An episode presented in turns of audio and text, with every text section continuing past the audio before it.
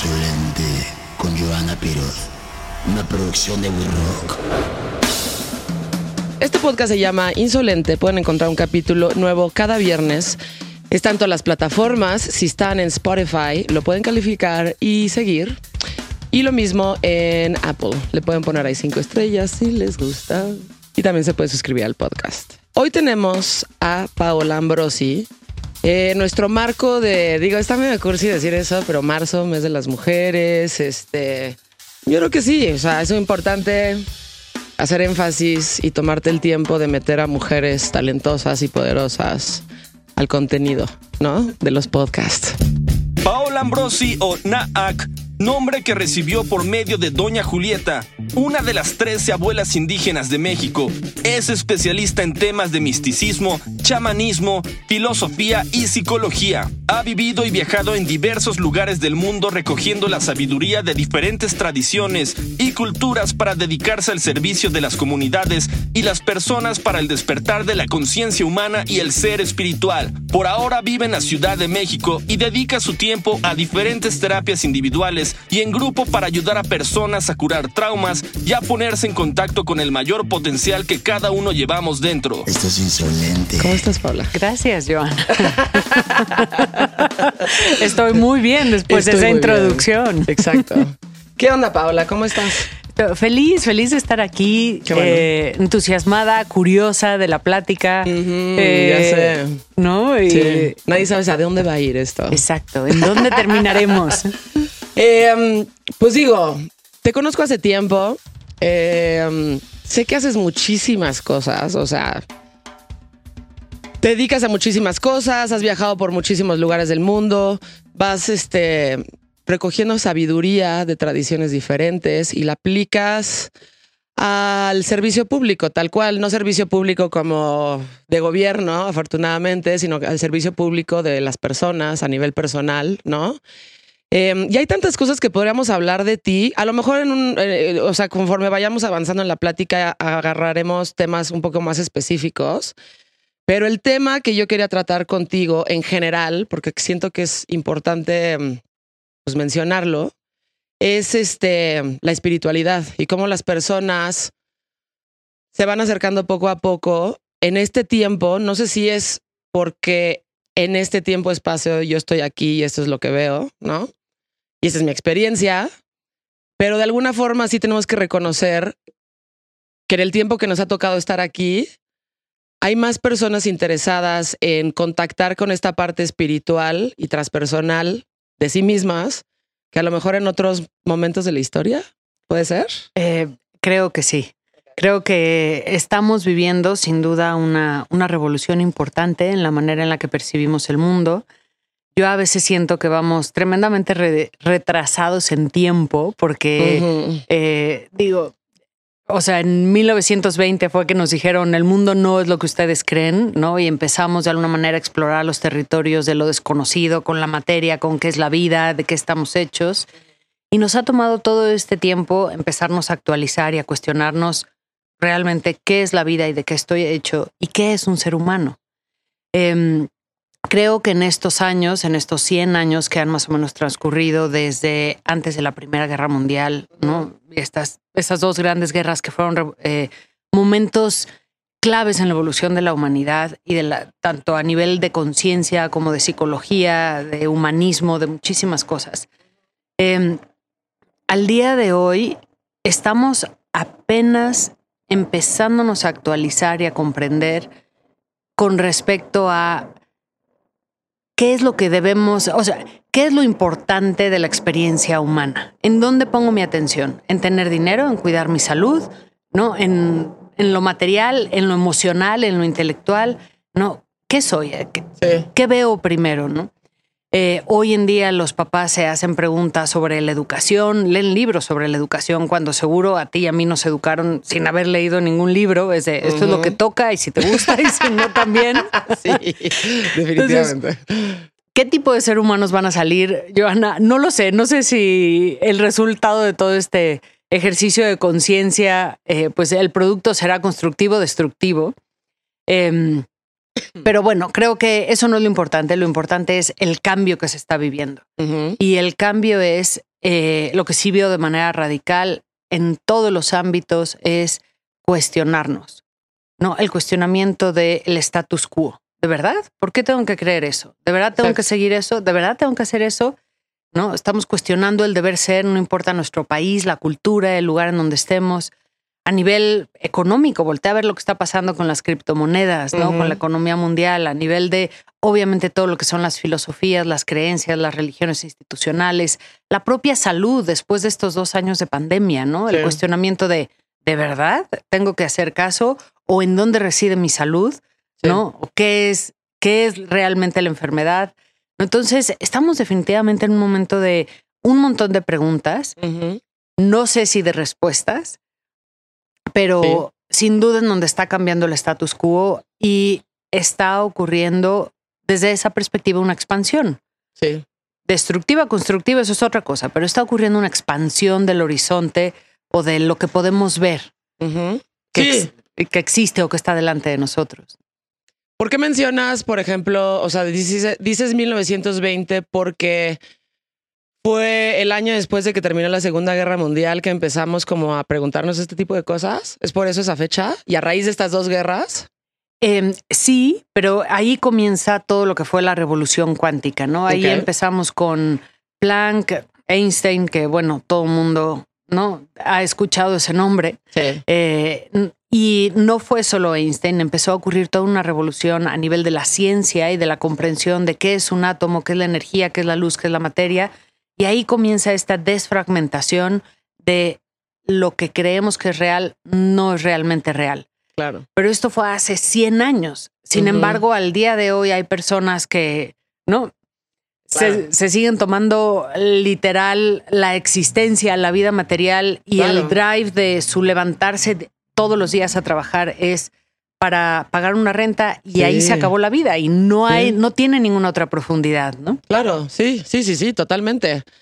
Alguna vez leí este algo sobre Einstein y dice, o sea, la gente tiene esta idea de él como esta persona súper científica, súper metódica. Y este, digo, no voy a decir como literal, más bien voy a parafrasear lo que él decía como de que este que lo, dentro de lo, las cosas más importantes que debe de tener un ser humano está la creatividad, ¿no? Y la imaginación. Entonces, que él no hubiera llegado al punto en donde llegó en su carrera, de no ser por su imaginación y por su creatividad. Entonces, eso no tiene absolutamente nada que ver ni con la idea que tenemos de él, ya sabes, ni con lo que físicamente, ya sabes, hizo a través de sus teorías. O por lo menos tiene una profundidad mucho más, puta, ya sabes, este, es que no quiero ser redundante, pero tiene una profundidad mayor, ya sabes, a lo que aparentemente vemos de su teoría, ¿sabes? Totalmente, Sí. totalmente. Y creo que ahí estás hablando de un punto clave, ¿no? Creemos que fue su cerebro y sus conexiones Exacto, neuronales. exactamente. No, fue justamente su intuición, su intuición y su imaginación Exacto. lo que le hizo poder ver lo que vio. Entonces, hay, o sea, a mí de las historias que me fascinan de, de Einstein y de su biografía es, en, en realidad a él no lo contrataban. Era una persona tremendamente, eh, pues, menospreciada por la comunidad científica porque pues no, no era tu tradicional científico, era súper desorganizado, bueno, etcétera. Pero eh, al, al final, el trabajo estable que consiguió fue en una empresa de gobierno Sí. para revisar papeles de patentes. Entonces, él estaba sentado y estuvo años sentado en una oficina como burócrata, Sí. recibiendo, ya sabes, estas, eh, pues, el papeleo para Sí. validar las patentes y a eso se dedicaba. Entonces, obviamente le sobraba tanto tiempo que lo que hacía con esas horas de trabajo era, se ponía a fantasear. ¿no? Y Claro. hacía este famoso daydreaming y se sentaba y veía la ventana y veía el reloj de la torre de enfrente de su oficina y fantaseaba sobre el tiempo y sobre qué pasaba si se caía de la ventana donde estaba. y ahí, siendo un burócrata, de ahí salieron todas sus ideas. Claro. Y después su esposa, que era tremendamente ordenada para las cuestiones de fórmulas y de física y demás, aterrizaba las ideas Órale. en fórmulas. Y ya después él escribía el papel no científico y decía la teoría de o la propuesta de bla, bla, bla, bla. Entonces es, es interesantísimo. O sea, toda su sabiduría venía de su capacidad de imaginar. Claro. Y aquí quiero conectar algo, Joana. Tú empezaste diciendo espiritualidad. Ajá. Y estamos ahora hablando de imaginación. Sí. Y lo que quiero decir es, son un sinónimo, Sí. desde mi perspectiva. Claro. La imaginación es el canal a través del cual podemos conectar con una realidad más allá de la tercera dimensión. Es el puente que abre el cerebro límbico, que activa la hipófisis y por la, a través de la cual podemos eh, soñar, podemos ¿no? percibir una realidad más allá de este cuerpo que está atrapado en tres dimensiones. Y ahí es, si existe el espíritu, definitivamente está desdoblado en muchas más dimensiones que solamente tres. Claro. Y ahí es en donde lo vamos a encontrar. Por supuesto. O sea, y, y pensarías en esta parte como de la imaginación y el daydreaming que digo, yo vivo ahí, casi, casi. Eh, es algo que las sociedades han dedicado a decir, no hagas eso, haz algo productivo. Este, es que ponte a escribir, es que haz esto, haz el otro. Estás, perdiendo demasiado tiempo ahí soñando. Es que así no es, esta no es la vida, esa no es la realidad. O sea, tienes que vivir aquí, en el ahora. Y ahí te conviertes en esta persona, ya sabes, como el ratoncito de laboratorio en donde vas y haces eso, ¿no? Tristísimo. Te levantas, este, te haces tu café o lo que tengas que hacer, te metes a bañar, te preparas. Siento que estas personas incluso se levantan ya deprimidas, como de, puta, ahí voy, tengo que hacer esto y tengo que cumplir esto y tengo que sentarme aquí, tengo que cumplir con este horario, tengo que dar estas respuestas, tengo que cumplir con las expectativas del resto de las personas. De ahí hago esto y de ahí hago eso y básicamente su vida se traslada a trabajar para pagar sus deudas y párale de contar, ya sabes, cuando debería de ser todo lo contrario. Totalmente, totalmente. Y ahí está conectado con todo lo que es, es o, o conocemos como la religión institucional. Claro. Y entonces estas patentes sobre lo que es Dios o el espíritu o la fe o los valores o las virtudes atrapados en medio de literalismos Sí. que en realidad vinieron de la imaginación. Sí. O sea, los profetas eran personas que soñaban y Claro. que tenían una imaginación vasta y veían en este lenguaje mito poético, igual que Einstein, ¿sí? veían estas figuras geométricas o estas cosas, Claro. seres, entes, lo que tú quieras. Y hablaban de estas visiones que tenían, las platicaban, alguien después, no sé, en el momento o muchos años más tarde las transcribía y después eh, bueno, ahí con el riesgo de que desagradarle a muchas personas. Claro. Después. Por lo mismo. Por, lo mismo. Por lo mismo, exacto. Por política, economía, lo que fuera necesario en la sociedad en aquel momento, se agarraban estos textos y se hacían la escritura sagrada y se tenían que tomar de manera literal, cuando no eran literalidades, eran Claro. simplemente los sueños y visiones de los profetas. Claro. Y estos profetas, Joana, somos, o sea, estos profetas Somos son los niños de hoy, somos todos. Sí. ¿Quién no puede soñar? Todos podemos soñar y contar un sueño. Y ahí todos tenemos esta capacidad de, de conectar con, pónganle el nombre que quieran, el más allá, tu ser Sí, interior, sí. el espíritu, la conciencia, no lo sé, pero con conectar con algo más que solamente el- la mente. Exacto.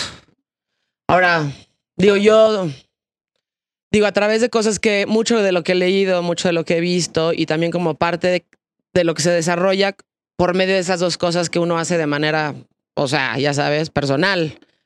Este, siento que, a ver, somos como almas que nos avientan aquí adentro, aunque dicen que escogemos, pero nos avientan, ¿no? Y esta realidad es tan física, tan, tan, tan física, que cuando ya estamos aquí, parece que cuando ya entras a la Tierra, ¿no? O a esta dimensión, pasas por un proceso en donde se te olvida todo lo que sabías antes, ya sabes. Y ya cuando llegaste aquí, estás como tratando de recordar todas esas cosas que sabías desde antes, mucho tiempo atrás.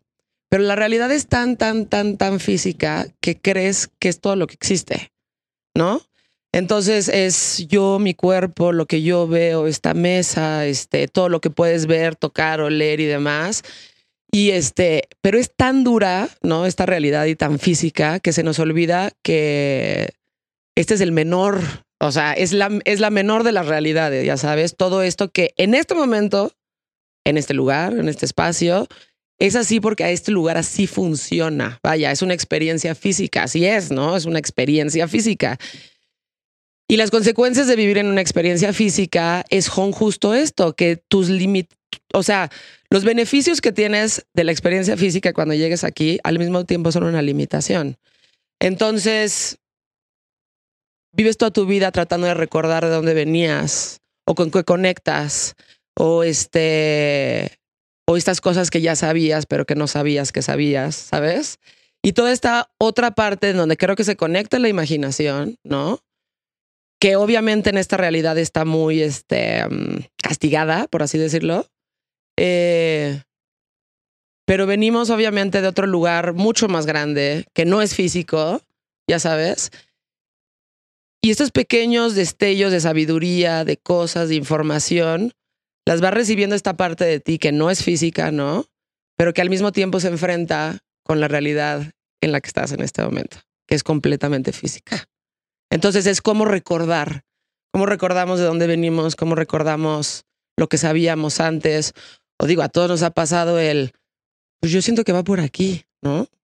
Y yo sobrevivido toda mi vida en, ese sentimiento. O sea, si algo no me gusta, es como no. Y no necesito prueba, nada más ahí está. Y haciéndole caso a eso, la verdad es que la ha librado bastante bien, Pablo. Pero estás hablando de algo clave, que es eh, cómo mantenerse, bueno, un montón de cosas, pero lo primero es cómo mantenerse cuerdo en esta jungla material. Sí. y es no perdiendo la confianza. Y es lo que tú estás diciendo. No perdiendo la confianza en ese, en esa intuición, en ese sentimiento interno de mm, esto no es todo. Aquí no está toda la realidad. Falta algo más. Necesito seguir rascando. Y como dices, muchísimas personas tienen eso. Y hoy, Joana, los niños que están haciendo ya no son iguales que tú y que yo. Tú y yo todavía somos de la era analógica. Nuestro cerebro, es más, se oye cuando procesa, ¿no? Los engranes ruedan y se escucha. Los niños de hoy son digitales, viven a otra velocidad, viven a otro ritmo. Nosotros tenemos que hacer un proceso para sanar la relación con ellos. No, ellos aprietan un botón con el dedo y se comunicaron a Australia. Y de la misma manera se está moviendo su psique. Y estas esta nueva raza de seres humanos en la que estamos evolucionando tienen muchísimo más despiertas todas sus habilidades, eh, no sé por qué, en algún momento les pusieron paranormales, que en realidad son simplemente aspectos y sentidos que tenemos en el cuerpo humano por las glándulas físicas que, existen, por cómo funciona el cerebro, el cerebro, el sistema nervioso central y tenemos la capacidad de la telepatía, la telequinesis, de escuchar voces, de ver entre dimensiones, de sanar con las manos, de hacer pasar energía de un lado a otro, de, de mover al cosmos mismo a través de nuestras emociones y a través de nuestros pensamientos. Esto, esto es real. Y entonces, a ti y a mí tal vez nos tocaron los inicios de cuando se empezaba a terapear demasiado a los niños, igual la libramos y no nos medicaron. Sí, la eh, libramos. ¿no? Pero los niños de hoy, Joana, la mayor parte de los niños que me llegan de 8 años tienen un diagnóstico de déficit de atención o de autismo o ya estuvieron medicados. ¿Cómo es posible? ¿Por qué? Porque se imaginaban cosas, porque veían oían voces, porque veían a personas, porque veían al abuelo muerto y en la familia o, las mises en la escuela no pudieron maniobrar esa situación. O por el simple hecho de que el niño no se podía estar sentado en una banca. Por eso tiene déficit de atención. Eso no es déficit de atención. no, es quién se puede estar sentado en una banca ocho horas. Claro. Sí, y hoy todos los niños, incluidos mis sobrinos, que esto lo, o sea, se lo trato de decir a mi hermana muchas veces, este, pero parece que todos los niños tienen déficit de atención hoy en día, ¿no? Este, por, o sea, ¿por qué de un tiempo para acá todos los niños tienen algún problema de déficit de atención? Y los medican. A mí eso me da muchísima tristeza, o sea, mucha tristeza, que es como, es como darle una pastilla para ya estate quieto, no estés chingando, ya sabes. Este, y cumple con los requisitos que tienes que cumplir para adaptarte a las normas sociales que este mundo rige, ¿ok, niño? Ya sabes. obviamente no es fácil tener hijos, yo por eso lo evité. Pero, a ver, si ya los vas a tener, pues se pones atención y estate ahí, ¿no? O sea, si el niño se mueve mucho, pues ve de dónde viene esto, apóyalo, ayúdalo, no sé, pero me da tristeza que hoy en día todos los niños están diagnosticados convenientemente bajo este, ya sabes, esto de ADD y este, y viven medicados. Pero al mismo tiempo, eh, personas como tú, como yo, o personas a las que les interesaría escuchar este podcast, o por lo menos este episodio, este, saben que hay un más allá y sí existe una, este, sí está habiendo una apertura y sí está habiendo una nueva experiencia. Yo creo que cada vez hay más personas completamente este, abiertas a tratar este tipo de temas, a escuchar a, otras personas que hablan de este tipo de temas, pero justo tú y yo venimos de una de, de generación, este, de generación, eh, en donde esto pues no era tan fácil. Alguna vez fui contigo y te lo conté, ¿no? Como de dónde vienen estas cosas que escucho, que veo, este, qué hago con esto, ya sabes, este, obviamente de, chavita era mucho más palpable, ¿no? O sea, ver personas que no estaban ahí, sentir cosas que no estaban físicamente en ese, ya sabes, en ese cuarto, en ese lugar, este, y muchísimas cosas, o sea, no te puedo decir una cosa, son una serie de cosas ahí que dices, ok, y luego cómo lo, ya sabes, cómo lo canalizo, cómo lo utilizo. Ese ya es otra cosa. Pero estás de acuerdo que sí estamos viviendo una época en donde sí está habiendo una expansión de la conciencia, ¿no? Y que cada vez hay más, este, cada vez estamos un poquito más abiertos a escuchar este tipo de experiencias de las personas. Creo que sí. Creo que no, en general, no, e, estamos más abiertos a a no juzgar y a decir, a ver, quizás hay algo ahí. Hay toda una ola, obviamente, también de uso, excesos y abusos de sustancias psicotrópicas que también eh, algo, algo están aportando en, eh, ok, lo real no es real. Eh, pero bueno, la, la, cuestión es, creo que tenemos una responsabilidad enorme, Joana, de, de alzar esta voz tal cual como lo estamos haciendo ahora y decir, a ver, a nosotros, nosotros en este momento somos la generación adulta y a nosotros nos toca pavimentar el camino que van a caminar esos, esa nueva raza de seres humanos, estos niños que ya están totalmente abiertos. Y yo me enfoco mucho cuando hablo con papás, y aquí me gustaría decirlo, es eh, en lo que yo me enfoco en la educación de, de mi hijo, que ahorita tiene cuatro años, ya veremos cómo va, es en que no tenga que salir del closet de nada. Sí que no haya tabús, que él no tenga que decir, ay, tuve que ahora, ¿no? Salir del closet porque no quería hacer esto y soy esto otro. no, de cualquier cosa. O sea, que no haya tabús. Aquí está la información, aquí está la educación y que él pueda aceptarse al 100% como es.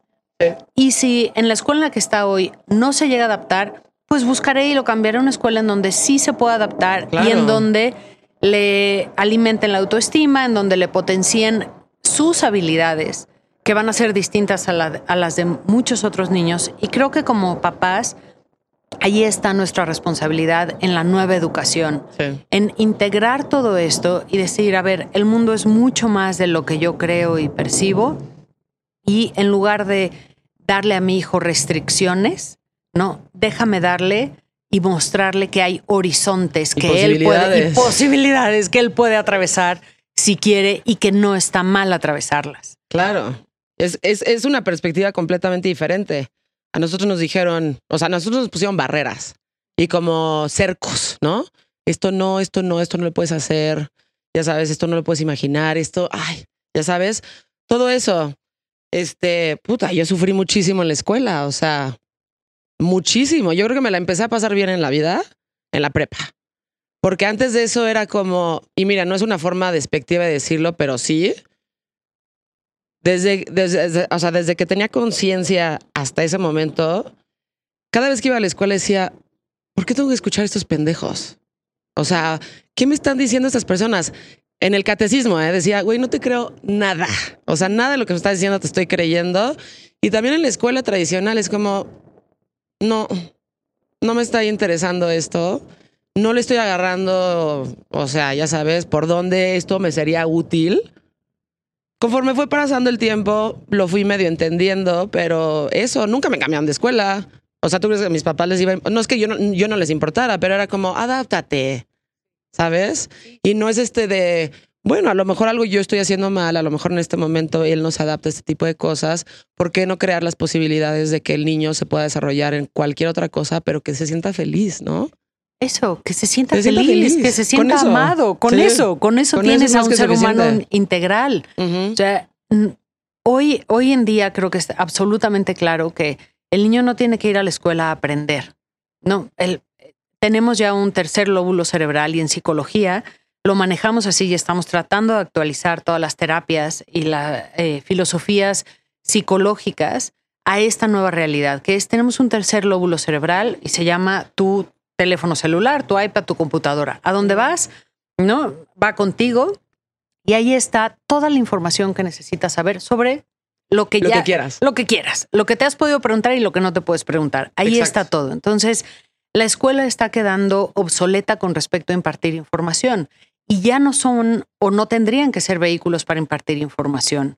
El niño ya tiene ese teléfono, tiene el, el equipo electrónico Exacto. y necesitamos, en lugar de prohibírselos, enseñarles a, A usarlo. usarlos. Y decir, aquí está, ¿para qué sirve de manera constructiva? ok, ¿cómo lo puedes utilizar? Y entonces la escuela está para socializar, construir Claro, autoestima, para eso es. aprender a vivir. Para eso es la escuela, para aprender a ser amigos y para, eh, para llenarte de experiencias de otras personas y crecer. La neta. Exactamente. Para eso es la escuela, no vas a aprender ni madre, la neta. Sí, sí, vas es a realidad. amigos y aprender experiencias de otras personas. Y es como cuando ibas a hacer un pinche examen de matemáticas, que dices, ¿puedo sacar la calculadora científica? No, Dices, lo ¿pero tienes que hacer todo en papel, pero pues ahí está, ahí está, esta es Claro. herramienta, la puedo usar. No, lo tienes que hacer así. Pues güey, es lo mismo con los teléfonos y esto, que también existe esta otra teoría de que la, la tecnología nos está ganando y, y estas cosas no son buenas. No, no es que no sean buenas. Simplemente te tienes que educar a cómo utilizarlas. Tal cual. Así es. Y es lo que no es bueno es la manera en la que usamos las cosas. Una Exacto. botella de agua, si yo la uso para matar a alguien, no es buena. Si la uso para beberla porque tengo sed, es totalmente buena. Exacto. Lo mismo con el teléfono, la tecnología, un psicotrópico, un expansor, con absolutamente todo. El tema está en qué mentalidad está utilizando la herramienta y desde qué motivación. ¿no? Entonces, ¿desde dónde estamos viviendo? ¿Cuáles son nuestras motivaciones como seres humanos? ¿no? ¿Por qué va el niño a la escuela? ¿Por deber ser? ¿Porque toca? ¿Para que, no? ¿Porque todo mundo lo hace? ¿O realmente porque te interesa que tu hijo construya relaciones con los niños que van y asisten a esa escuela? Totalmente. Y creo que ese esos son los planteamientos que nos tenemos que hacer hoy como adultos, como padres. Y sobre todo, Joana, yo no sé, hacernos presentes. Es que realmente nos toca a nosotros. Estamos nosotros ahí, somos los que estamos pavimentando el camino. El- lo que ellos van a caminar está siendo construido por nosotros. Entonces, yo creo que nos tenemos que hacer presentes con respecto a eh, no solamente el, el educar hacia afuera, educar a mis hijos o lo que sea, sino hacia adentro Sí. educarme yo a mí. Eh, y creo que eh, no, viendo un poco el punto en donde estamos en, en la humanidad y en esta, estos, este punto clímax de pandemias, guerras y que seguro cada vez apretará más este canal de parto por el que estamos pasando, Ujú. eh, de la educación que hablo es la educación en qué es la realidad, qué es la vida. Hace un momento hablabas de nos avientan a este mundo como almas y cuando entramos se nos olvida todo y, ok, ok, ¿qué es eso? Porque sí hay textos que explican con claridad qué es lo que pasa, por qué el planeta Tierra, por qué se nos olvida. No, no es un accidente, es absolutamente necesario para reencontrarnos, se llama ignorancia. Estos planetas se llaman planetas de refinamiento y aquí venimos justamente a hacer ese camino de reencontrarnos para poder alcanzar otros planos, en donde encontremos la estabilidad de otra manera. Pero el cuerpo, el dolor, el placer, el crecimiento, el envejecimiento, la enfermedad y la muerte vienen con la experiencia humana Claro. y no se pueden evitar Sí. son parte de. Y nuestra sociedad está basada y está estructurada y todas nuestras instituciones y energías se van a educarnos en prevenir, evitar, la muerte, la enfermedad, el dolor y el envejecimiento. Sí. Pero es imposible. Viene con la vida humana. Exacto. No se Aquí puede es hacer. así. Aquí así funciona. Aquí es así. A lo mejor si te vas a otro lado, cuando te pase, es otra cosa, completamente diferente. Pero en este momento, aquí, así es. Así es. Exacto. Entonces, es. en lugar de seguir creando diferentes versiones de, de pastillas para quitar el dolor de cabeza y quitar las arrugas, es decir, en lugar de seguir poniendo nuestra energía en evitar que la realidad sea lo que es, Exacto. ¿por qué no la ponemos en potenciar todas las otras áreas eh, en donde el ser humano evoluciona, se desarrolla, brilla y expande los horizontes Ujú. de el cosmos entero. Sí. Y es en, en este punto en donde eh, a través de una experiencia humana y a través de un cuerpo humano, cuando mi confianza está puesta en aquello que vamos a llamarle la imaginación, para no definirlo mucho más que eso, simplemente en mi capacidad de conectar con algo más allá de el aquí y el ahora, yo puedo recibir la información a través de esa imaginación, de ese más allá, sea Sí. lo que sea para ti, procesarla a través de mi cuerpo físico, a través de mis conexiones neuronales, mis ojos, mis oídos, el olfato, el gusto, el tacto, y entonces sí compartirla con mi entorno y crear arte a través de una pieza de pan, una pintura, una escultura, una pieza de música. Sí. Y ahí es en donde para mí está la riqueza de la experiencia humana y a eso se deberían dedicar las escuelas Sí. y la educación tendría que estar enfocada en cómo ayudamos a que el ser humano sea un vehículo de creatividad y arte. Claro. Ahí está la riqueza y ahí es en donde ocurren los milagros más increíbles. Sí. ¿no? Constantemente escuchamos, pero creo que ya no ponemos atención a cómo, por ejemplo, Bach decía, yo no escribo música, a mí me la dictan. Es que sí. No, Por Y de- supuesto. yo nunca he escuchado a alguien decirle que estaba esquizofrénico, pero hoy le dirían, está esquizofrénico, le dictan la música. Pero claro, él estaba escuchando a través del el canal de la imaginación a la- Dios, la conciencia, la esencia pura, lo que ustedes quieran, Sí. pulsos de una estrella lejana, lo que sea. Él escuchaba las notas a través de la imaginación y solamente las ponía en papel. Estaba sirviendo de canal, estaba siendo este profeta de otro mundo. Claro, claro. Por supuesto. Y yo creo que todo lo que conocemos hoy en día pasa por ese proceso. Ahora, ¿por qué tan poca gente lo hace? Yo creo que es porque, o sea, en lo que decías, ¿no? Vivimos esta vida o esta experiencia tratando de evitar la realidad a toda costa, ¿no? Y eso llevado como un ejemplo un poco más palpable podría ser como el dolor físico, ¿no? O sea, me duele esto, voy a ver qué puedo hacer para evitar este dolor. Pongámoslo, pongámoslo en un dolor más este um, espiritual, se puede decir. O sea, algo me pasó, tuve una experiencia o tuve un trauma del cual tú tratas mucho, ¿no? Como el tratamiento del trauma. Este. Y en vez de sentirlo de verdad y de aceptarlo y de vivir el proceso que siempre es de hueva, el proceso en lo que lo pasas es de hueva, este, lo, lo evitamos y no queremos hablar de él y no lo queremos expresar. Y más allá de eso, no lo queremos internalizar, o sea, como de realmente sentir la experiencia que estás teniendo en ese momento.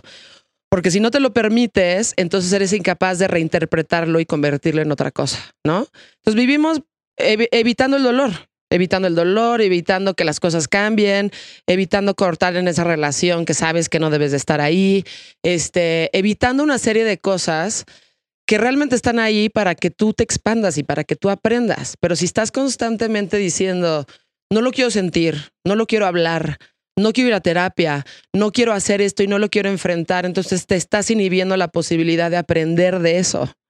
Y la gente que sí se lo, que sí se lo, o sea, que sí lo toma y lo transforma, es capaz de hacer justo eso, de transformarlo en arte y de transformarlo en cosas que eventualmente van a inspirar a otras personas a hacer exactamente lo mismo, ¿no? Exacto, exacto. Y creo que ahí está el tema. Tenemos miedo, miedo, miedo a sentir, Joana, miedo a estar vivos. Sí. O sea, el vivir nos da miedo, el tener sensaciones en el cuerpo. Gran parte de las personas acaban en el médico porque están teniendo sensaciones en el cuerpo y es como, tengo un hormigueo. No, alguna vez tuve, o sea, me daba mucha risa, ¿no? Un, cliente que estaba acostado, estábamos trabajando, ¿no? En, bueno, lo que sea que, que estábamos haciendo. Y a la hora de revisar sus meridianos energéticos, sus pulsos y demás, me dice, es que ahí en el ombligo tengo siempre un pulso. dije, uy, menos mal porque me dice, es que no me lo puedes quitar, me molesta, me da ansiedad. Digo, o sea, se llama estar vivo. O sea, ¿quieres que te mate de verdad? o sea, te incomoda el latido de tu corazón, pero ahí hemos llegado. Claro. A esa intolerancia. Estamos tan anestesiados que nos hemos vuelto totalmente intolerantes a cualquier sensación, ¿no?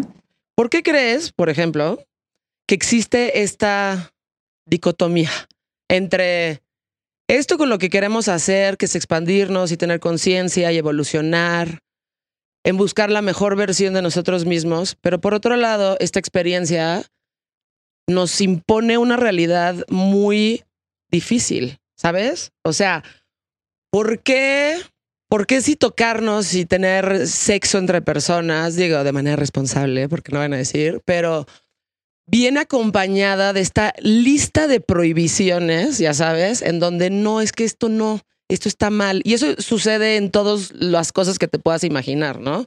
En la, misma experiencia humana. ¿Por qué por un lado nuestra parte más efímera está buscando una cosa, pero nuestra realidad nos está dictando otra? ¿Es una broma de Dios? Ya sabes. o sea, ¿por qué? Qué buena pregunta. Sí.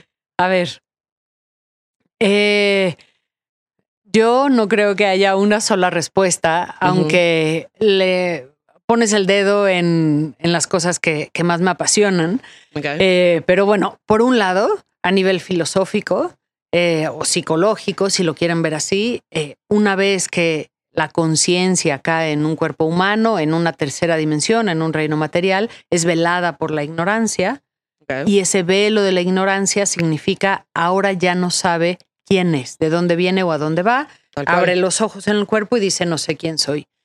Y una vez que estamos en estos mundos, estos mundos eh, que se llaman de refinamiento, en donde las cualidades que requiere la materia para poder sobrevivir son resiliencia, persistencia resistencia, em, nos volvemos un, perfecto hábitat para lo que se llama la aflicción.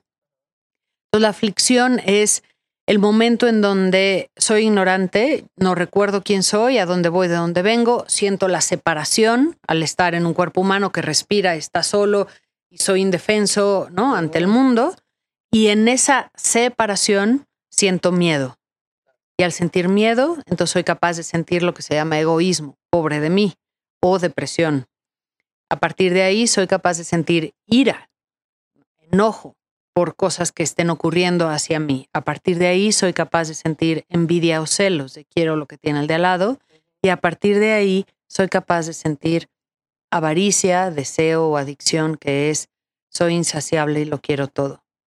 Entonces, esto que son las cinco, los cinco estados de conciencia aflictivos se asientan en el cuerpo humano una vez que la ignorancia está ahí. Es decir, todos vivimos con el miedo, la ira, la avaricia, ahí, adentro de nosotros y los vamos a llevar adentro hasta el día que nos muramos.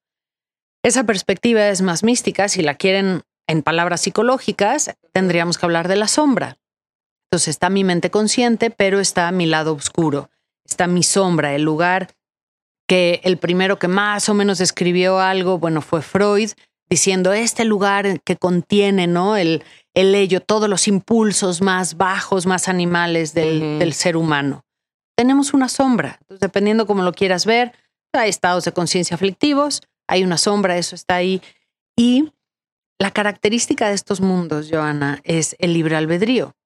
Yo puedo decidir, pero el libre albedrío solamente aparece en la conciencia del co-creador si hay esa polaridad, si tengo la capacidad de elegir. Si yo no tuviera sombra y yo fuera, mm, despertara y dijera, soy zen y yo no me enojo y yo volteo a ver al mundo y es, wow, gracias por existir en todo momento, no tendría capacidad de elegir. Claro. Pero a la hora que tengo capacidad de elegir, yo puedo decir, no, no estoy contenta con todo el mundo, estoy enojada contigo. Y entonces ahí aparece el libre albedrío, me enojo o no me enojo, le grito o no le grito.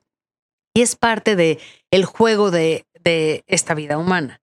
Ahora, lo podemos ver como, ah, bueno, pues así es la creación, así es el cosmos, lo podemos ver a nivel filosófico, psicológico, o nos podemos meter en otro territorio que podría ser un poco más conspiracionista y decir, a ver, había unos seres que necesitaban a hormiguitas, eh, ¿no? Y a una raza de esclavos y somos un híbrido de alguna otra raza y aquí estamos atrapados en la Matrix que ellos nos crearon.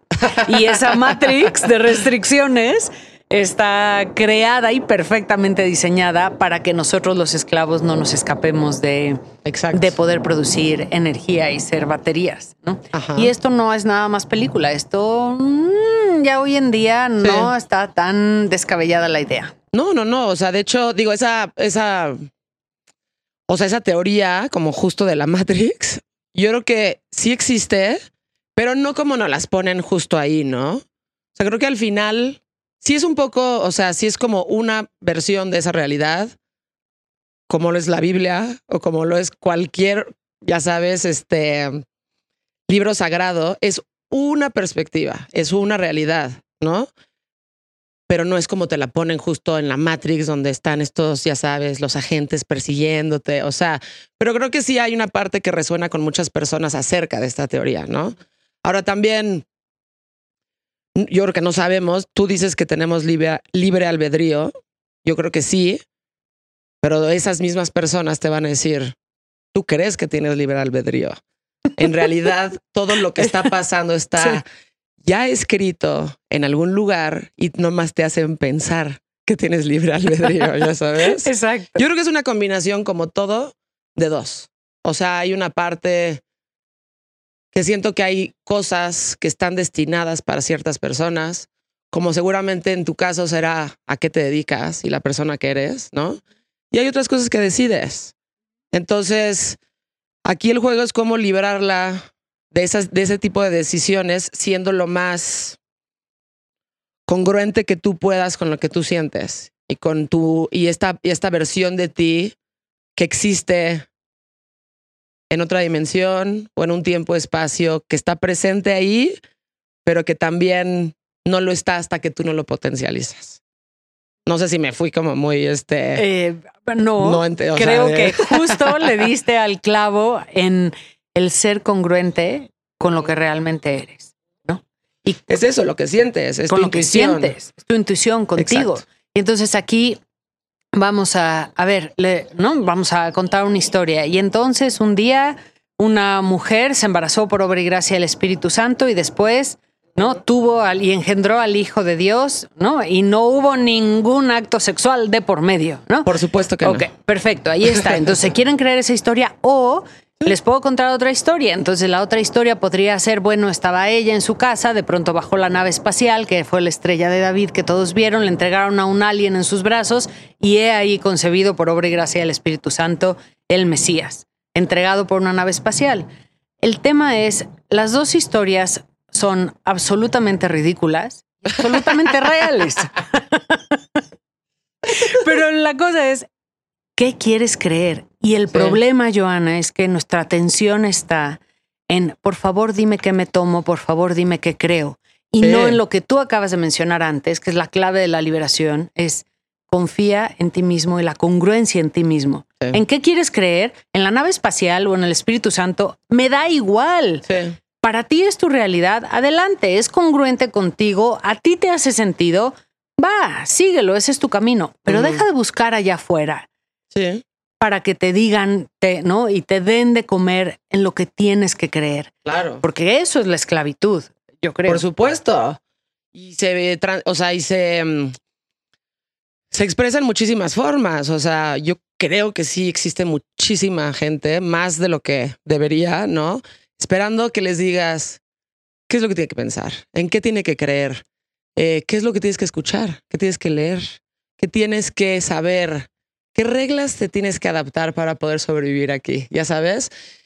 Y muy pocas que dicen, ok, a mí eso no me suena, entonces yo voy a buscar igual otro camino, ya sabes, este, a mí esto no me está haciendo congruencia, como yo cuando iba al catecismo decía, no, a mí esto no me está ni generando interés, ni me está, ni me está resonando a ningún nivel, tanto en la escuela como en el catecismo era como, no, a mí realmente esto, no.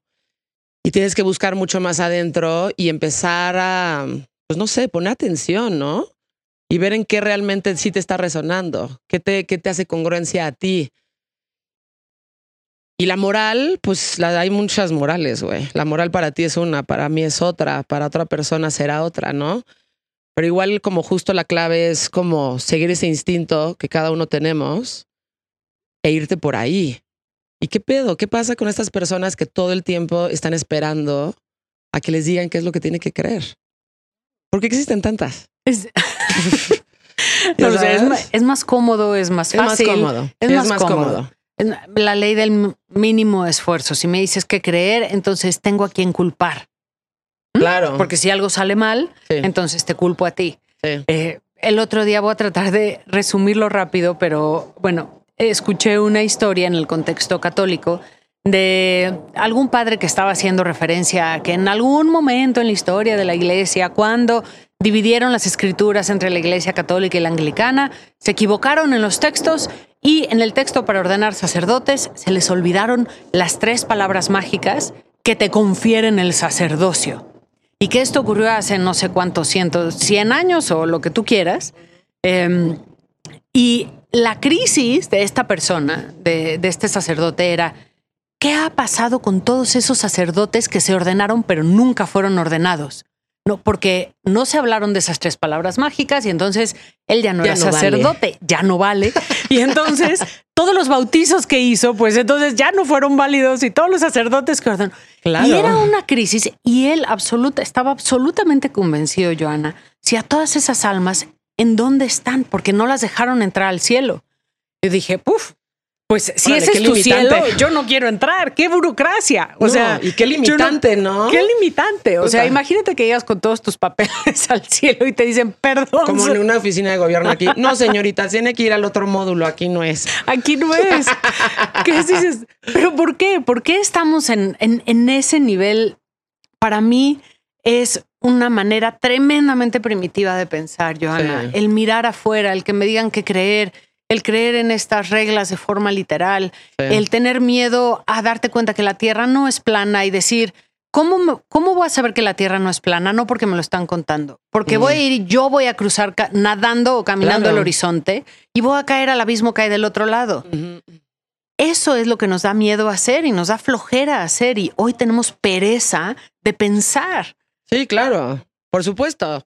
Es la alegoría de las cavernas. O sea, están todas estas personas adentro de la caverna y nada más están viendo como unas sombras y esa interpretación de lo que están viendo en las sombras es su realidad. Sale alguien y ve que el- las sombras, o sea, lo que estaba provocando esas sombras son una serie de animales que estaban pasando por fuera o las palmeras que se estaban moviendo, el mar, o sea, ya sabes, y regresa y les dice y lo quieren matar porque les están, les están diciendo algo, no solamente que no cabe dentro de su, de su psique, ¿no? Sino algo que va completamente en contra de lo que ellos quieren creer porque es mucho más difícil llevarte ese límite y darte el chance de creer en otra cosa que simplemente quedarte en la comodidad de decir, esta es mi realidad y esta es la que quiero que sea. Y para mí esto es mucho más fácil, entonces así le vamos a dejar. Y no vengas a decirme otra cosa porque te voy a matar, porque estás poniendo en riesgo lo que yo creo, mis creencias, aunque lo que esté diciendo sea verdad. ¿No? Y así es. Tal Así cual. es. Y, y al final, así es, tal cual. Y entonces se va moviendo y se va armando una estructura social, cultural, familiar con base a la represión, a la restricción Sí. y al miedo, y al control. Entonces el ser humano en lugar de florecer, no, se seca, se deprime y se muere en vida. Sí. No hay cosa más, más, más triste. ¿No te pasa que ver a un ser humano a los ojos y verlo muerto en vida? Sí. Tal cual. Diga, no tengo sueños, ¿en qué creo? No creo nada. Sí. ¿Cómo? Sí. Sí, es real. Yo he visto a muchas personas así que, mira, deja tú verlas. He platicado con personas que los ves a los ojos y tienen una plática árida. ¿Has sentido eso? Es, Ay. es, horrible cuando se te siente sientes con alguien. Hay una, hay una plática árida. No te pueden decir nada. O sea, ni siquiera puta, algo que está sucediendo aquí, ya sabes, en este mundo, así como que nada más no hay una conexión. O sea, no hay una conexión, deja tú con esa persona, sino que no hay una conexión de esa persona con todo lo demás que está ahí. Y esa sensación es horrible. O de repente ver personas que están, pues, tan metidas en su realidad que este, es que a veces sí, es como una persona que está muerta en vida. Y es como completamente incapaz de tomar decisiones o de conectar o nada más está esperando a que le den órdenes. Son estas personas que les dices, este, oye, ¿tú crees que me podrías cambiar la mesa ahí? No, no se puede. ¿Cómo? O sea, nada más es moverla para allá. No, no se puede. En vez de decir, déjame ver qué puedo hacer. ¿No? Sí, todo responder con un no no se puede. No, no se puede. Exacto. Entonces es como de, órale, qué limitada estás hasta físicamente, Claro, ¿no? claro, porque esa, esa perspectiva, esa visión de vida del no no se puede, limita tu salud. Es de estás enfermo, te vas a sanar, no no se puede. ¿No? Ah, claro. es, es muy eh, de medicina tradicional eso, ¿no? Claro, vas a cambiar de pareja, no, no se puede. Vas a cambiar de trabajo, no, no se puede. No, no se puede. Vas a cambiar de perspectiva de cómo te sentías porque en un momento decidiste que te ibas a casar con una persona, pero cambiaste y entonces ya no puedes hacer nada porque en un momento en tu vida, cuando eras otra persona, decidiste que esa era una buena idea. Es que No te puedes dar chance de cambiar porque así no funcionan las cosas aquí, señorita. Exacto.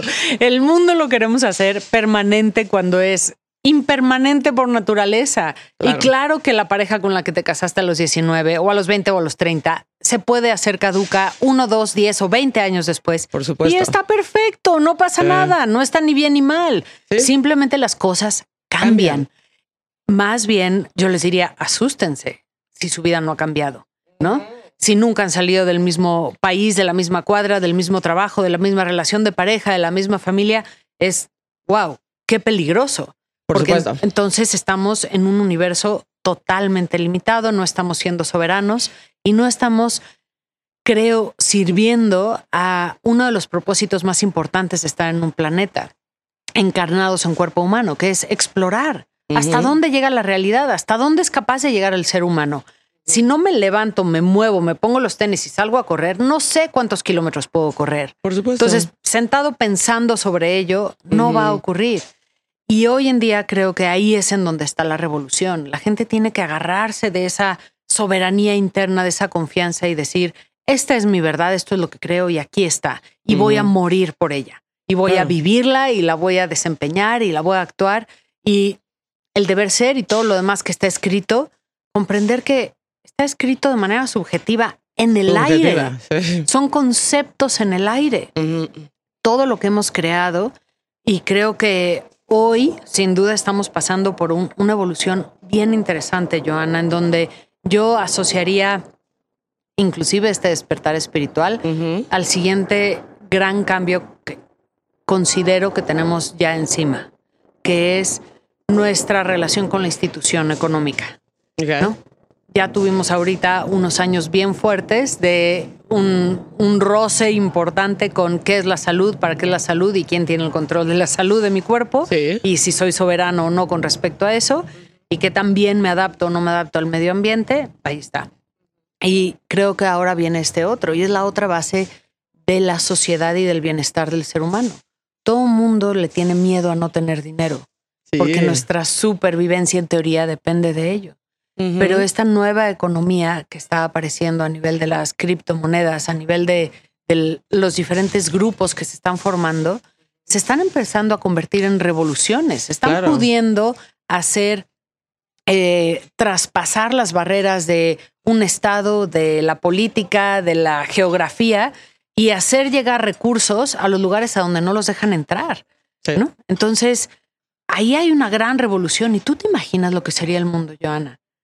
Si se nos quitara de la cabeza la idea de vivo para hacer dinero o necesito el dinero y en realidad vivo para vivir. O sea, cambiaría absolutamente toda la estructura social, en dónde le ponemos la atención, cómo nos educamos, cómo nos amamos. Dejaría de tener 40 puertas blindadas en mi casa y diría, mi casa está abierta, si alguien no tiene que comer, que venga y coma. Sí. Entiendo que estoy hablando de cosas utópicas y Sí, que claro. la sociedad tiene millones de capas, sí, sí, sí, pero ahí empiezan las cosas, en cuestionarnos, en cuestionarnos, en plantearlo, en decir, vamos a reconfigurar todo lo que hemos creado, porque es totalmente subjetivo, y con el ejemplo que les daba antes de, no, el Espíritu Santo, la nave espacial, es cuál queremos que sea nuestra realidad, porque esa es la que vamos a crear si nos enfocamos en ella. Y si nos enfocamos en que siga siendo una realidad de opresión y de miedo, eso va a ser. Y eso va a haber de comer todos los días en casa. Miedo. O sea, sí, definitivamente. Y por ejemplo, o sea, el problema es que siento que por más experiencias que tengamos, hay personas que no quieren tomar esas experiencias como un lugar fértil para el aprendizaje, ¿no? Y por ejemplo, lo que nos pasó ahorita es un gran ejemplo. Digo, no todas las personas creo que pueden decir en la historia que pasaron por una pandemia, ¿no? Y nosotros aquí estamos y sobrevivimos afortunadamente a la pandemia.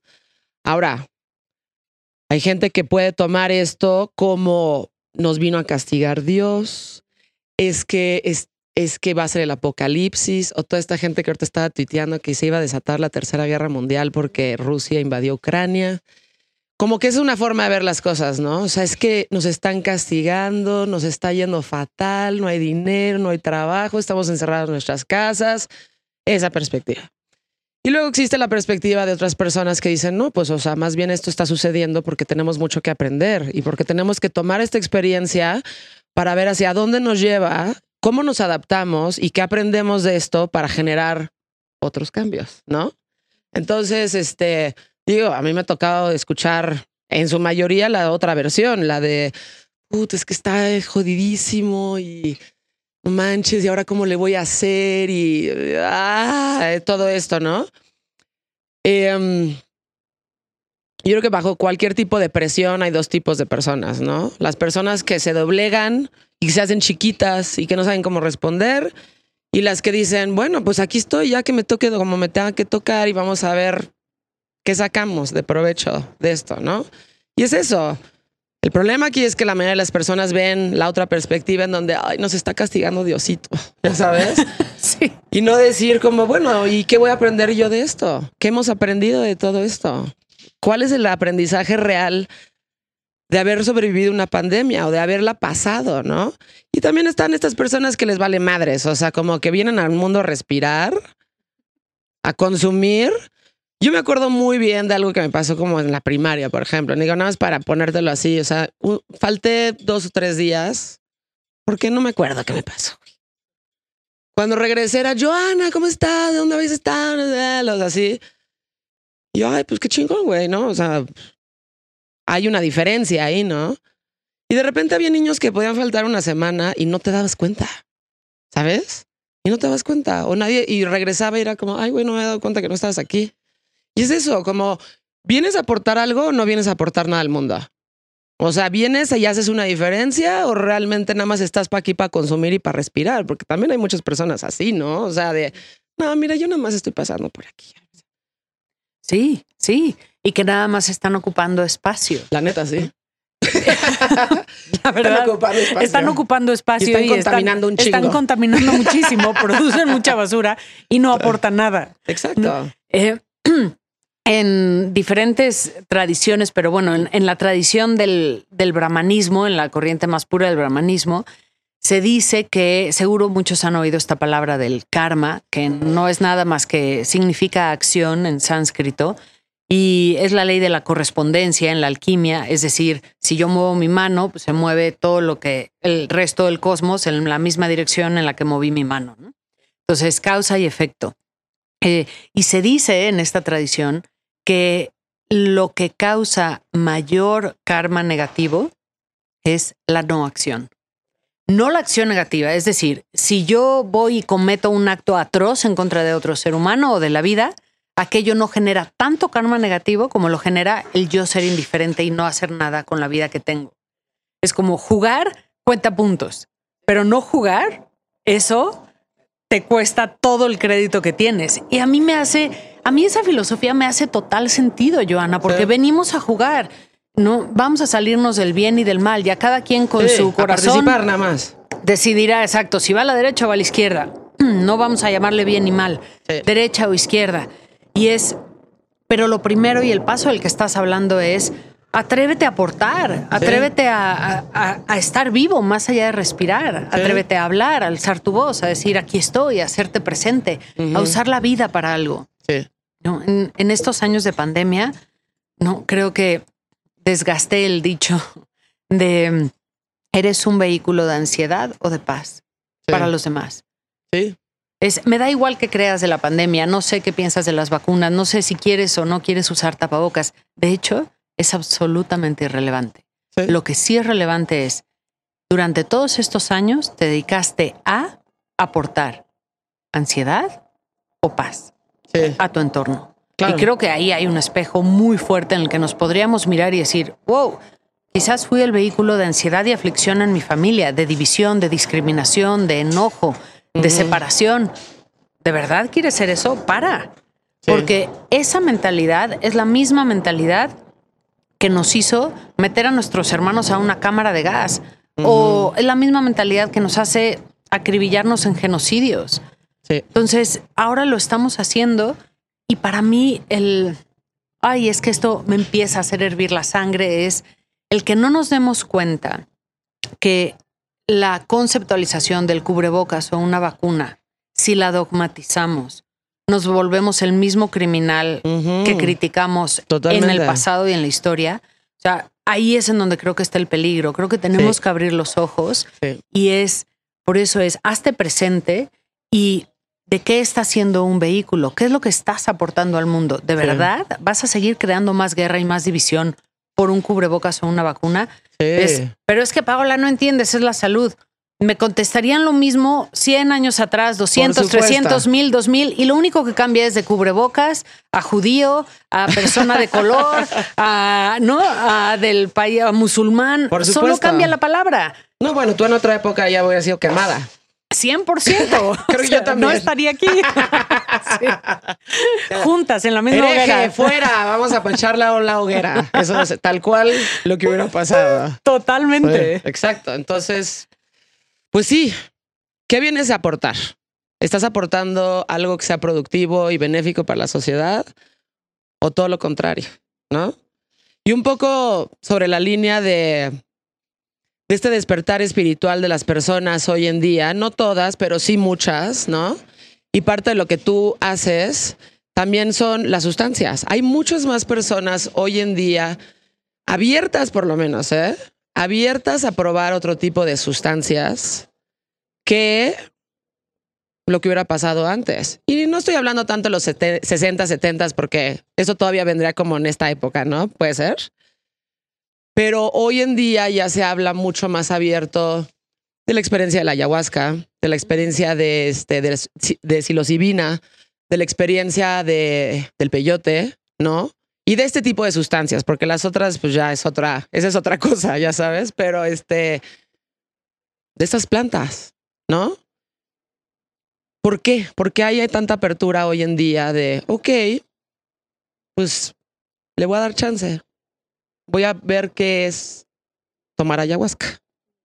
Es parte de, la- de lo que nos toca como el contexto histórico del momento.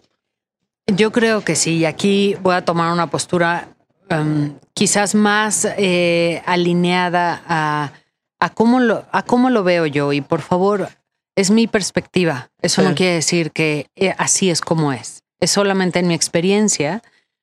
Em, yo entiendo que la humanidad está corriendo hacia el abismo de su extinción, que la raza humana como la conocemos y la sociedad como la hemos creado em, está cerca de su final. Puede ser un día, 100 años, mil, no lo sé, el tiempo es irrelevante, pero no estamos al principio, estamos al final. Y cuando ocurren esos momentos claves en una raza, en un planeta, eh, al cosmos ser una entidad viva o una conciencia viva, es como si todas las miradas se enfocan en ese planeta o en ese punto en el espacio y el tiempo. Porque se vuelven, es un punto en donde mucha gente va a cruzar el abismo de la muerte y mucha gente va a tener la oportunidad de hacer saltos cuánticos en cuestión de su evolución espiritual. Entonces, eh, un poco si se pudieran imaginar a Star Wars, ¿no? Y todos los diferentes bandos, mundos o dimensiones se acercan a la Tierra o se hacen mucho más accesibles a, nosotros como seres humanos. Entonces, em, la propia Tierra estando viva, ¿no? lo voy a contar un poco en una alegoría que, fue también parte de una visión personal o ha sido parte de, visiones de, múltiples viajes, que es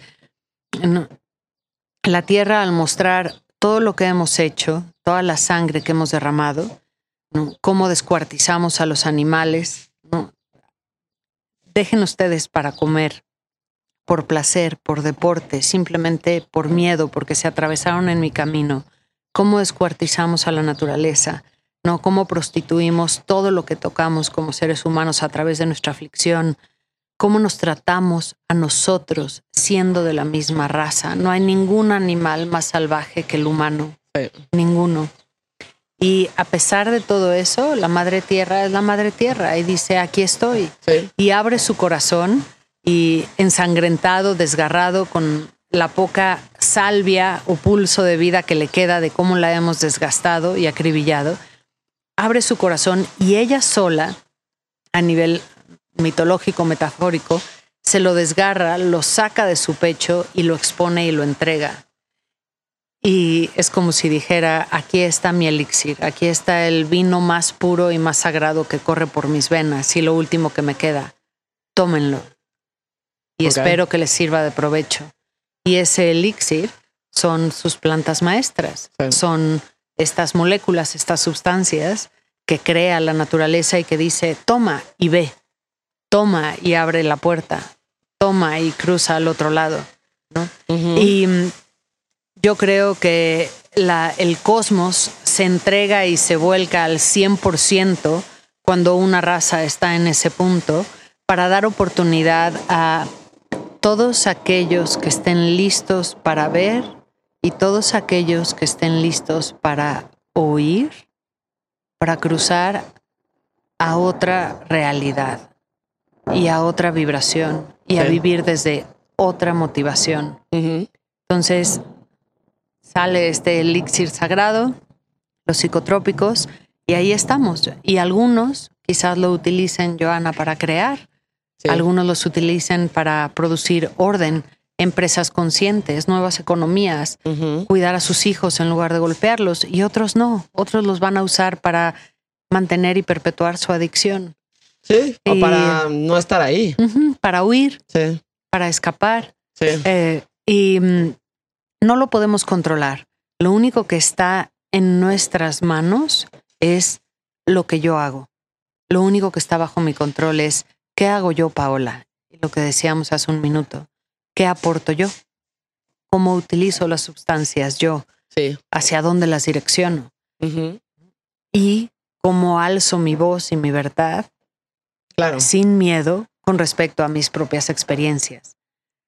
Y es, si cada ser humano pudiera despertar la confianza en sí mismo, ese corazón y alzar su voz, ahí creo que se abriría una rendija o como dice la canción de Leonard Cohen, ¿no? Que it's the crack on the wall where the light gets in, ¿no? Ese, ese punto a través del cual quizás tal vez no se vuelve tan sangriento nuestro final o tal vez no hay un final, final, final, sino un renacimiento. No lo sé. Todo es posible. Sí, además es tan, tan difícil. O sea, te lo voy a ej- ejemplificar en la vez que yo tomé ayahuasca. Cuando desperté o cuando abrí los ojos, porque en realidad nunca me dormí, nada más estaba, me quedé y no me di cuenta hasta que abrí los ojos.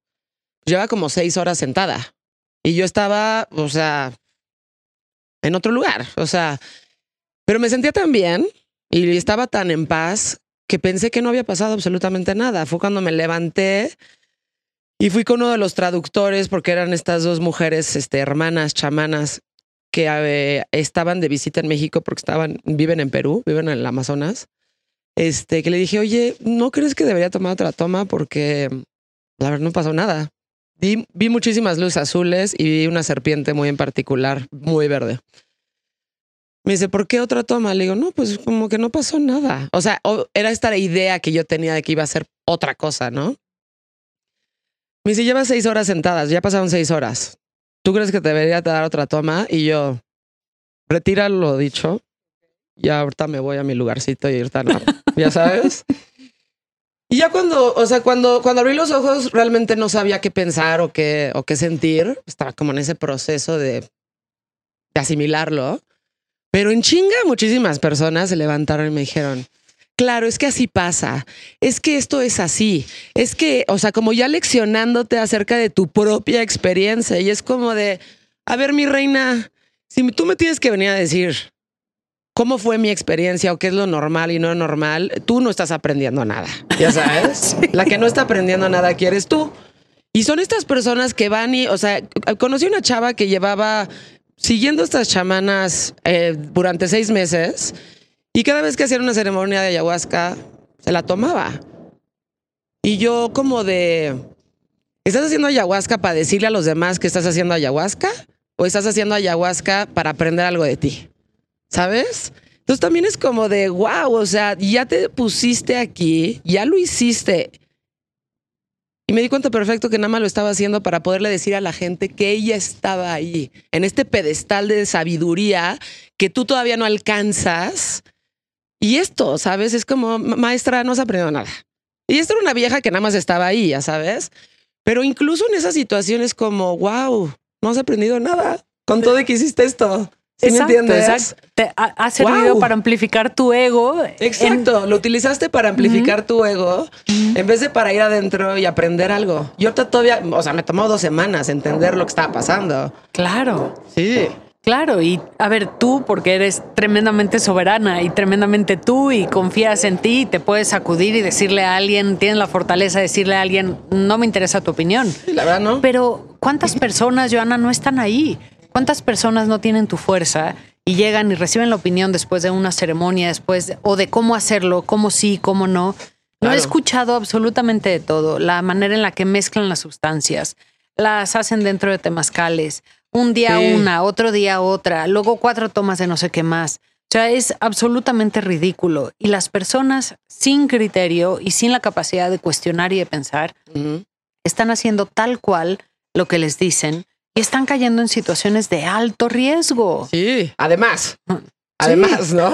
Eso. Más de todo. Además o de todo. salen amplificando su ego Sí. o creando una nueva religión, eh, la religión de la ayahuasca, la religión de la chica que sí sabe que cómo Ajá. es el ayahuasca. Exacto. Y dices, pero no, no, espérate, ¿qué estamos haciendo? Hay que Sí. actualizar primero desde la perspectiva desde donde estamos usando y consumiendo la sustancia Totalmente. para que el resultado sea distinto, porque si no, tomar el ayahuasca es exactamente lo mismo que tomarme la cocaína, el alcohol o lo que sea, porque Sí. es una evasión, es un distractor Exactamente. y no es realmente un trabajo. Exacto. Entonces no está, o sea, completamente perdido. O sea, ya sabes, estás completamente perdida. Y muchos también fue de, bueno, o sea, yo he hecho esto varias veces y siguen siendo unos pendejos, perdón, pero siguen siendo unos pendejos porque te lo están diciendo y es como, güey, mira, yo ahorita me voy a a mi casa a bañar, sabes, y yo solita en mi cama o lo que sea voy a tratar de, tratar de discernir lo que acaba de pasar y esa es mi experiencia. Y no te la estoy compartiendo, ni te estoy diciendo que tienes que pensar. Es muy personal, ya sabes. Entonces, ¿qué? Entonces, ¿utilizaste la ayahuasca para venir a decirme que tú eres más chingón que yo porque tú lo has hecho más veces? Quédatelo, keep it to yourself, ya sabes. Y cuando tengas algo de valor que decirme, compártemelo. Tal vez compártemelo, pero no me vengas a decir cómo están las cosas, porque claramente no sabes. Entonces es eso, güey. O sea, wow. Y así sucede con ayahuasca, sin ayahuasca, estas personas que te vienen a, a- a- sa- ¿sabes? A decir todas estas cosas. Creo que si ya, si, si, si partes de un punto en donde estás aleccionando a la gente, hay algo que no está. Hay Ahí algo, hay que, algo no. que no está bien. Es como alguien que te dice, oye, te conviene venir a esta junta y luego te das cuenta que es un multinivel. No, a ver, si te está tratando de Ay. sacar dinero al mismo tiempo, ¿sí me entiendes? Si te está tratando, o sea, si primero te enamoran y luego llegas y te tratan de vender Shango, pues güey, no, hay algo que no está bien ahí. O sea, así se hacen las sectas. Exactamente. Este, si alguien te lo quiere compartir soberanamente, ok, está bien. Pero cuando ves la jiribilla y el ganchito, ahí es como de, esa es como la primera señal de ahí no es. Exacto. Cuidado, ahí no es totalmente. En donde hay al- algún tipo de dogma es aguas, cuidado. Sí. Y estas plantas maestras, pues son llaves que abren todas las dimensiones. Entonces, eh, quizás como, como consejo les diría, si las van a hacer, por lo menos tengan la capacidad de preguntarle a la persona con la que van a hacer, bueno, primero, no hacerlas solos, Sí.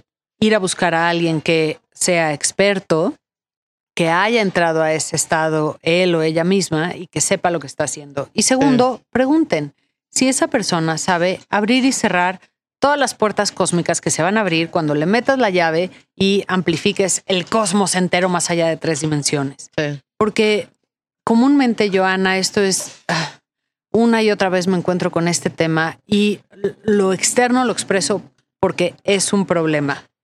¿Por qué yo lo denomino un problema? Porque todas las semanas tengo más de una persona que entran a mi consultorio con este problema después de haber hecho algún tipo de sustancia. Y es, eh, el facilitador dice, aquí no se abren portales oscuros, ni al inframundo, ni nada.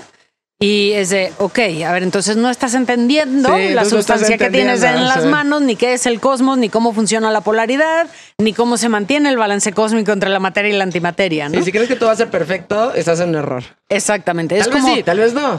Pero, es- no sabes. Mi llave solo abre. ¿no? La puerta del 4. No. No, No. esa llave es una llave cósmica y va a abrir el 4 y el menos 4 también. Claro. ¿Sabes cerrar el menos 4? Pero es de, no, no va a ser necesario. Y en ese no, no va a ser necesario. La gente sale con experiencias aflictivas, obscuras, porque el menos 4 existe. Sí.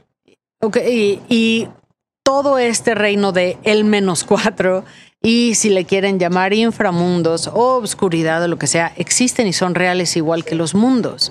Y quien está facilitando una ceremonia de un psicotrópico necesita saber maniobrar todas las energías en todas las direcciones y en todo sentido. Y esta idea de que solo trabajo para la luz No. es de eso, eso no existe. Eso a no mí eso me da mucho miedo. ¿Por qué? Porque quiere decir que le tienes miedo a la oscuridad Sí, de entrada. de entrada y que estás huyendo de la oscuridad, de tu propia oscuridad. Al principio hablábamos de la sombra, de nuestra propia aflicción, y eso está ahí. Yo siendo facilitadora, si me amplifico, ¿qué creen? Los que estén en el cuarto conmigo, adivinen qué van a ver de mí. Sí, mi luz, y van a ver toda mi sombra. Claro. Van a ver mi miedo, van a ver mi ira, porque está ahí conmigo. Claro. Si yo no lo sé poner a un lado para liderar la ceremonia y ayudar a que tú sanes, ahí es en donde tenemos el problema. Entonces, cuando el, el chamán se, se crea a partir de estas experiencias que estás hablando, de la persona que amplifica su ego una y otra vez porque ya estoy aquí, porque ya hice no sé cuántas ceremonias, porque tengo el poder, porque tengo yo la botella de o la sustancia de, pues ahí tienes a una persona que está amplificando la avaricia, la aflicción, la envidia, Por supuesto. y ese es el mundo al que vas a entrar en la ceremonia. Exacto. Estas personas que llegan contigo claramente estuvieron en ceremonias no bien dirigidas. ¿Y qué pasa? O sea, llegan contigo y abrieron algo que no pudieron soltar, que no pudieron cerrar. Este, um, o sea, ¿cómo lo ves? En, en el menor de los casos es, desde esa ceremonia tengo ansiedad y no puedo dormir. Ok. Eso es lo más light. ok. Pero obviamente si cruzaron la puerta del consultorio no es porque no pudieron dormir, ¿no? Porque Sí, para no. eso se toman un poquito de, yo que sé, ribotril o lo que, Sí, sí, valeriana, lo que sea. Cuando cruzan la puerta del consultorio y con lo que me topo, Joana, y esta es la realidad, es la persona se trató de quitar la vida, acabó en un estado psicótico, no puede volverse a levantar a trabajar, no puede hablar, Ok. ¿no? O, o está en un ataque de ira que no puede acabar de contener. Entonces la persona pierde absolutamente la funcionalidad. ¿no? Y tal vez esa persona era hijo, papá, hermano, empleado, lo que sea, y ya Sí. no puede operar y ya no puede funcionar. Ok. Y sí lo quiero decir porque hay esta enorme falacia de eh, no te puedes morir con un expansor de conciencia, no te intoxica, no causa adicción, no pasa nada. Perdón, pero muchas de las personas que entran, el resultado es hospital psiquiátrico y medicación de por vida porque la fractura ya Sí. no se puede reparar. Órale. Hay fracturas que se pueden reparar, el quedarte en el viaje se puede revertir, sí, pero no, no siempre. no al 100%. Hay casos, hay casos en los que no, porque el, el mundo es infinito y eterno y hay casos en los que no.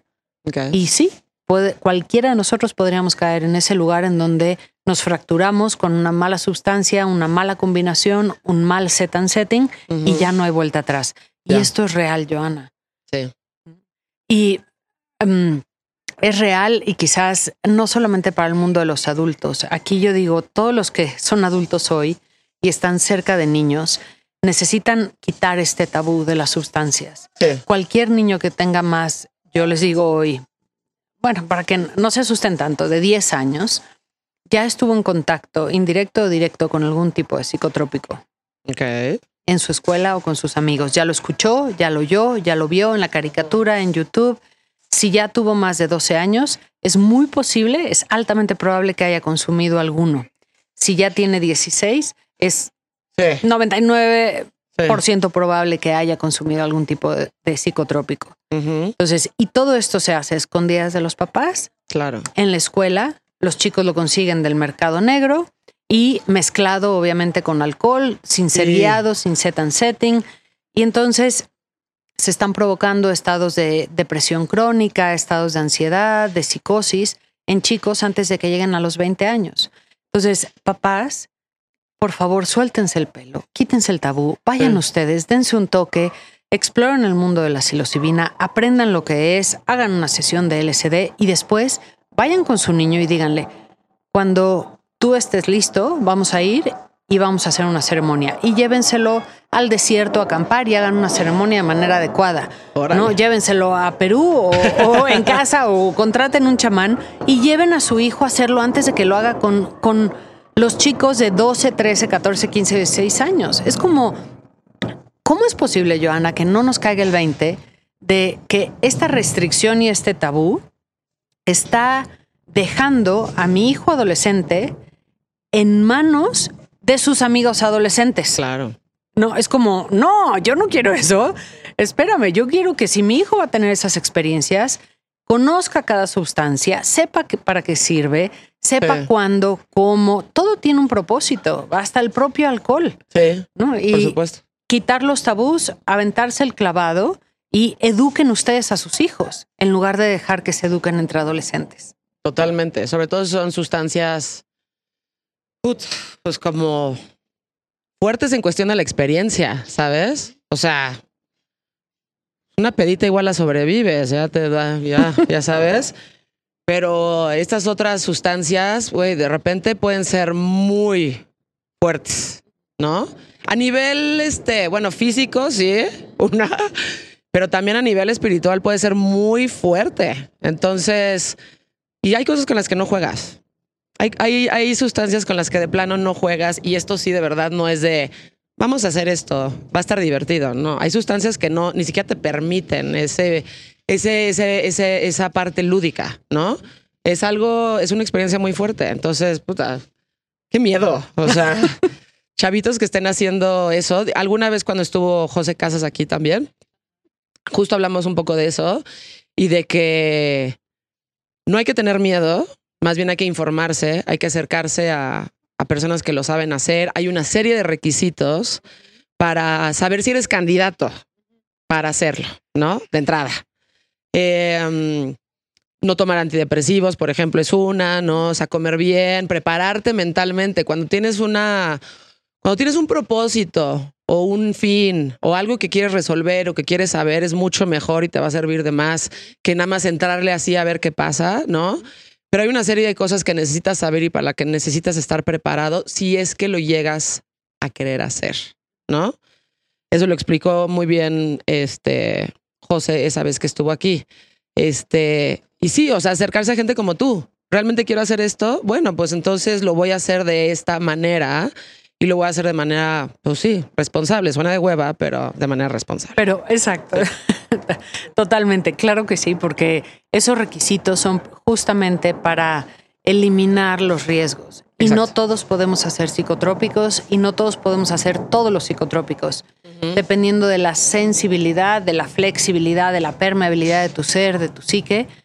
Igual y ni siquiera necesitas algún tipo de sustancia, ¿no? Y una experiencia que te lleve a través de la meditación, diferentes posturas, diferentes ¿no? experiencias de danza, de entrar en, en, trance, puedes tener una experiencia mística. Entonces, em, no son la panacea. Eh, creo que hay que tenerles muchísimo respeto. Evidentemente creo que se nos están entregando para abrir nuestra conciencia. Son una herramienta, aprendamos a usarla y aprendamos a tener la humildad de decir hoy, Joana, es aún un territorio desconocido que apenas estamos descubriendo. Sí. La humildad es muy importante. Eso que tocas es súper importante porque no puedes hacer algo pensando que tú eres más que eso, ¿no? Y creo que todos tenemos que tener la humildad, sobrios y en sustancias, de decir, me toca aprender de todo, ¿sabes? Estas personas que van por la vida diciendo que lo saben todo y lo saben todos, es a las personas a las que menos les creo, porque siempre estamos aprendiendo. En cualquier estado estamos aprendiendo. Y si no tienes esa humildad y si no estás consciente de que no sabes todo, a mí eso me parece peligroso, ¿no? Estas personas que predican y predican y predican y es como, ah, entonces tú sabes todo, o sea, no tienes que hacer absolutamente nada. Qué desconfianza. Sí, qué, peligro, qué riesgo. Tienes todas las respuestas. No, no quiero estar cerca de ti, no quiero estar en tu universo porque en el momento que sabes la respuesta de algo, restringes y materializas. Ajá. Eh, eso y ya, y ya no hay más posibilidades, ¿no? tu universo es la respuesta que tienes tú y ya está. Sí, claro. O sea, si ya no quieres aprender absolutamente nada, pues, güey, pues que es limitado, ¿no? Y no te estás abriendo la posibilidad de decir, bueno, esto puede ser diferente o a lo mejor si aprendo algo de aquí. De hecho, siempre puedes aprender de todo. Puedes aprender, puedes aprender de tus malas experiencias, de las cosas buenas, de todo puedes elegir ser el tipo de persona que aprende y no necesariamente la persona que está predicando todo el tiempo, ¿no?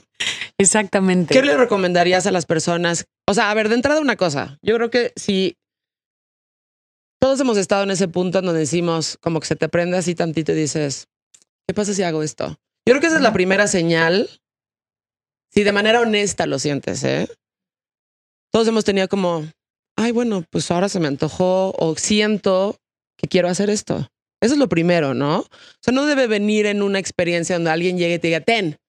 Como que lo tienes que tener primero en la cabeza. O sea, como decir, ok, si se presenta la oportunidad, estaría dispuesto a probar esto. Eso es parte del proceso de cualquier persona, porque las veces que yo lo he hecho, siempre ha habido como esta idea previa de decir, se me antoja, o me llama la atención hacer esta sustancia en particular? Creo que es el punto número uno. Es, no es por, por moda, no es porque está ahí, no es porque ya estás en la fiesta, es porque, y esto, esto va a sonar cursi, pero es porque tienes el llamado. Sí, exacto. pero totalmente, es porque la planta, la sustancia, la inquietud de cruzar ese horizonte te está llamando a ti personalmente desde tu corazón. Y ahí sabes, ah, ok, es la, es la motivación adecuada curiosidad yo interna, mía, no para pertenecer, no para poder, como decías antes, ponerme palomita de que ya lo hice o ya hice 10. ¿no? no, es porque está el llamado desde el corazón. Ese sería el punto número uno, totalmente. Exacto. el, punto número dos sería ahora empieza a educarte. Ese llamado que sientas o hacia la sustancia o la planta o la experiencia que estés buscando, edúcate. Hay hoy infinidad de información infinidad de libros.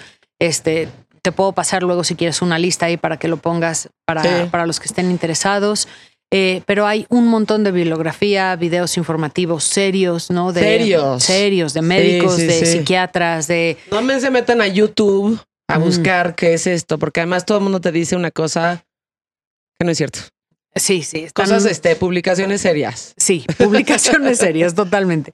Y el tercer paso, ahora sí, pon tu intención y busca el set and setting adecuado, es decir, a la persona adecuada con quien hacerla y el estado adecuado dentro de ti.